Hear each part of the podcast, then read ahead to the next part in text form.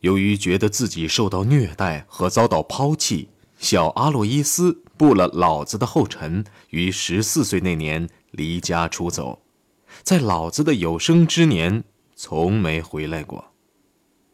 老子心存报复，将儿子要继承的遗产减到法律所能允许的最低限度。哥哥一走，阿道夫变成了老子发泄怒气的主要对象。老子给儿子增加了不少额外负担，要是阿道夫不能达到要求，就必然会挨揍。几个月后，这位爱唠叨的乡绅不满现状，将成了负担的农场变卖，带着全家跑到六英里外的朗巴赫过城里的日子去了。全家在雄伟的本尼迪克修道院对面的格斯托夫兰加纳旅馆三楼住了半年。由于摆脱了农场琐碎的纠缠，阿道夫的生活变得愉快些了。他在现代学校里的学习成绩也很优秀，在1897至1898学年的大考中得了十二个优，也就是最高的学分。他的嗓子也很好，他有时利用下午时间跑到修道院的圣歌班学唱歌，指导教师是本哈德·格罗纳神父。在他回家的路上，有座拱桥，上面刻有修道院的盾形文徽，最突出的那个文字就是后来我们大家都非常熟悉的纳粹的标志。每到此时，庄严而又灿烂辉煌的教堂里，浓郁的节日气氛立即把他陶醉了。修道院的方丈成了他的偶像，而他也希望自己能步入教会。奇怪的是，这种愿望居然得到了父亲的支持。父亲是反教人物。后来，阿道夫对赫伦娜·汉弗施坦格尔夫人说过：“还是在孩童时，他最热切的愿望就是当一名牧师。他常常把厨房女佣的围裙借来，披在肩上当做神衣，往椅子上一趴，便久久的、热心的讲起道来。”虔诚的母亲当然赞同儿子的这一职业，但阿道夫对教堂事务的兴趣产生的快，消失的也快。不久，他在抽烟时给人抓住了。此时，全家已住在二楼，房子宽敞舒适，与一家工厂相连。对一个事事爱冒险的男孩子来说，这是个再理想不过的司令部了，为他提供了他最喜欢的游戏——牛仔和印第安人的各种各样的场所。在工厂的主人一对夫妇看来，阿道夫是个小流氓，难得在家，哪里有事哪里就少不了他，且常常带头进攻梨树和搞其他恶作剧。如果是回家，这野孩子的裤子也总是被撕破，手上脚上也总是伤痕累累。对不得安宁的阿洛伊斯来说，朗巴赫的生活就跟乡间的一样乏味。于是，1899年，他便在林子郊区的里昂丁村购买了一座舒适的房屋。这座房子坐落在当地坟地的围墙一边，虽然不比一般的屋子宽敞，但其地点却正合阿洛伊斯的口味。里昂丁有居民三千人，由于紧靠有剧场、戏院和巍峨的政府大楼的林茨城。因而也有些文明的气派。另外，当地居民大家都和睦相处。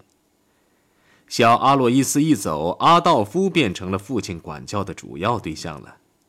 据保拉·希特勒的回忆，是阿道夫惹我父亲发火的。他每天挨揍，他是个不受管教的小流氓。不管父亲如何打他，怎么教训他，要他热爱国家的官职，通通都无济于事。另一方面，我母亲又是那样的爱抚他，想尽量用慈母之心去弥补因父亲的粗暴而使他没有得到的东西。为了表示反抗，阿道夫决定离家出走。阿洛伊斯得悉了这个计划，便把阿道夫锁在楼上。晚间，阿道夫企图从窗户的铁栏间挤身出去，因为够不着窗户，便将衣裳脱下。正当他爬向自由时，忽听得父亲上楼声，便连忙退下，用台布捉住赤身裸体的身体。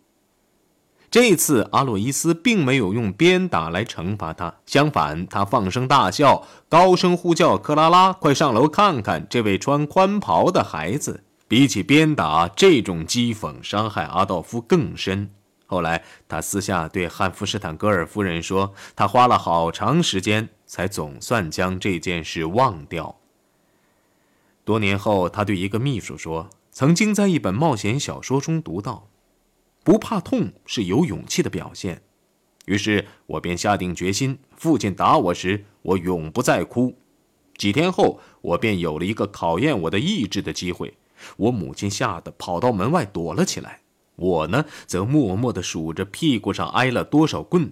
希特勒宣称，打那天以后，他的父亲便从未再碰过他。虽然年仅十一岁，在阿道夫消瘦的面容上就有些与众不同的东西。在那年里昂丁小学的全班合照中，他站在顶排的中央，比同学们高出数英寸。他脸孔朝上，双手交叉在胸前。他富有造反精神，又骄傲自负。毫无疑问，他是个最聪明的孩子。论功课，他费不了多少力气，同时还发现了另一种才能：他会绘画。从1900年3月26日画的一幅关于瓦伦斯坦的画中可以看出，他作为画家的天才又初露锋芒。在课堂上，他会利用学习时间偷偷作画。有一次，一个名叫温伯格的男孩子见他凭记忆便将少姆堡城堡画了出来，不禁目瞪口呆。课间休息或放学后，他仍是同学们的领袖。他住过的地方比大多数同学一生中能去到的地方还多，因此同学们都将他看成是大人物。在玩耍中，他常常受到弗尼摩·库伯及其仿效者德国作家卡尔梅伊的历险小说的启发和鼓励。卡尔梅伊从没有去过美国，但他写的关于高贵的印第安人和身强力壮的牛仔的故事，却在德国和奥地利被一代一代的男孩子们看成是福音。阿道夫对老萨特汉和他的同伙的冒险简直着了魔。他不厌其烦地带领同学们演出这些故事。年纪大些的孩子失去热情后，他便找年纪小的来演，有时甚至也把女孩子们找来。大概就在此时，他在两本描写1870年普法战争的杂志里找到了更有意义的刺激。他孜孜不倦地阅读里边的文章和插图。不久，这个具有历史意义的伟大计策便在我内心成为最伟大的经历。打那以后，对凡是与战争或因此而从军有关的东西，我都越来越热心。一年前爆发的波尔战争不但激发了他日耳曼人的爱国主义，而且也给他提供了玩耍的材料。一小时又一小时，他率领着他的波尔军。与那些不幸要扮演英军的孩子们进行激战，他经常玩得流连忘返，害得父亲要等上一个钟头。他原以为阿道夫去烟铺为自己取烟叶了。据温伯格的回忆，结果是在家里受到热忱的欢迎。这些冒险的岁月也许与希特勒的生涯的形成有关，树林和草地。他写道：“是在生活里随时随地均存在的冲突中决定胜负的战场。”那年，六岁的埃德蒙死于麻疹，四个孩子的死亡几乎使克拉拉难于忍受。而小阿洛伊斯一走，能继承姓氏的孩子就只有阿道夫一人了。虽然阿道夫很快便可以完成小学学业，家庭的悲剧却又加剧了父子之间的冲突。阿洛伊斯要求的是让孩子走他的路，并常用自己当公仆的切身体会来启发儿子。儿子呢，则一心想当画家，暂时将其革命计划深埋心中。在没有与父亲争论的情况下，他便接受了下一步的上学计划。阿道夫既可以进预科学校。那是大学预科，重点在对学生进行古典教育；也可以进技工学校，着重进行科技教育。讲究实际的阿洛伊斯选了后者，阿道夫默然同意，因为这种学校里也有绘画课。离家最近的技工学校是在林茨。一九零零年九月十七日，阿道夫背上绿色的软背包，首次出发了。由于路途长，有三英里多，他边走边看。到了半途，他便看到了横卧在他眼前的林茨城和多瑙河。对一个生长在农村和小镇上的孩子来说，眼前的景色肯定是可怕而又具有魔力的。远处，在高地上耸立着举世闻名的昆伯堡，据说《尤尼龙根之歌》就是在那里创作出来的。眼前是一排排的教堂尖塔和一座座巍峨的大楼。他沿着陡峭的山坡、弯曲的道路走进位于市中心的技工学校。学校是座四层楼的建筑物，很黑，坐落在一条狭窄的街道上，实用而可怕。看上去，它更像是一座办公楼，而不是一所学校。从一开始，阿道夫的成绩就很糟。他已不再是领袖，不再是最聪明、最有天才的孩子。周围的环境令他不安。其他学生都瞧不起郊区农村来的同学，而他在较小的学校里所得到的关注和重视，在这样一个大型的学校里是得不到的。在那年的全班同学的合照中，他还是站在顶排，但傲慢的阿道夫已经不见了，代替他的是一个愁眉苦脸的失神的年轻人。慢慢的，他变得羞怯和沉默，对功课越来越失去兴趣。我想，我父亲一旦看到我在技工学校没有什么进步，就会让我去实现我的梦想，不管他喜欢还是不喜欢。希特勒在我的奋斗里做这样一解释，对其因算术和自然、历史和不及格而不能升级，既可以说是个借口，也可以说是个理由。诽谤他的人，就是因为他天生懒惰。但同样也可能是对父亲进行报复的一种形式，是感情用事问题，或者仅是因为对不合口味的课程不肯下功夫所致。第二年，阿道夫改变了战术，成绩上大有长进。因为年纪比同学们大，他又成了领袖。我们都喜欢他，上课玩耍时都喜欢他。约瑟夫·凯普林格说：“他有神，他头脑并不发热，比许多人都通情达理。”他表现出一种性格的两个极端，很难统一。他是个安静的狂热者。放学后，因为阿道夫已经学会了套圈儿同学们便在他的领导下到多瑙河旁的草地上玩牛仔与印第安人。休息时，阿道夫也是主宰。他给同学们讲波尔战争，还把他画的波尔勇士给他们传阅，甚至还说他想加入波尔人的队伍。这次战争在年轻的希特勒心里唤起了对德国爱国主义的向往，这种感情是大多数男孩子们所共有的。对我们说来，俾兹麦是我们的民族英雄。凯普林格回忆说，赞扬俾兹麦的歌曲以及许多同类性质的歌曲都是禁唱的。保存一张俾兹麦的画都是犯罪。虽然私下里老师们觉得我们这些孩子们都是对的。但是，谁要是唱这些歌曲，或者是动摇我们对奥国的忠贞，我们就会受到老师的严厉惩罚。出于某些原因，阿道夫·希特勒比其他人更认真地接受日耳曼主义。这或许是为了背叛他的父亲，因为父亲是哈斯堡政权的忠实支持者。一次，凯普林格陪阿道夫回家，沿着陡峭的卡普金纳大街走去。到了山顶，希特勒在一座小教堂前停住了脚步。“你不是日耳曼人。”他直言不讳地说，“你的头发是黑的，眼睛也是黑的。”他骄傲地注意到，他自己的眼睛是黑的，头发是淡棕色的。此时，德国神话中的英雄人物业已令他着迷。年方十二岁的希特勒就在林茨剧院看瓦格纳的歌剧《罗安格林》。该剧中的日耳曼感情以及歌剧本身的音乐，立刻使他入迷。剧中激动人心的台词，例如亨利王对武士说的那段话，首次唤醒了他内心种族和民族主义感情的冲动。让帝国之敌立刻出现，我们准备好短兵相见。从东部沙漠到平原，敌不敢蠢动分毫。德国地靠德国刀。帝国威力不动摇。这一次，他成功的结束了学业，课程全部及格，操行成绩和勤奋程度还得了良和优。然而，到二年级，他几乎从学期一开始便赶不上，数学再次不及格，勤奋程度也降为中。到圣诞假期结束时，家祸掩盖了在学校里的危机。一九零三年一月三日，与往常一样，阿洛伊斯一早便离家去了斯泰弗勒酒楼。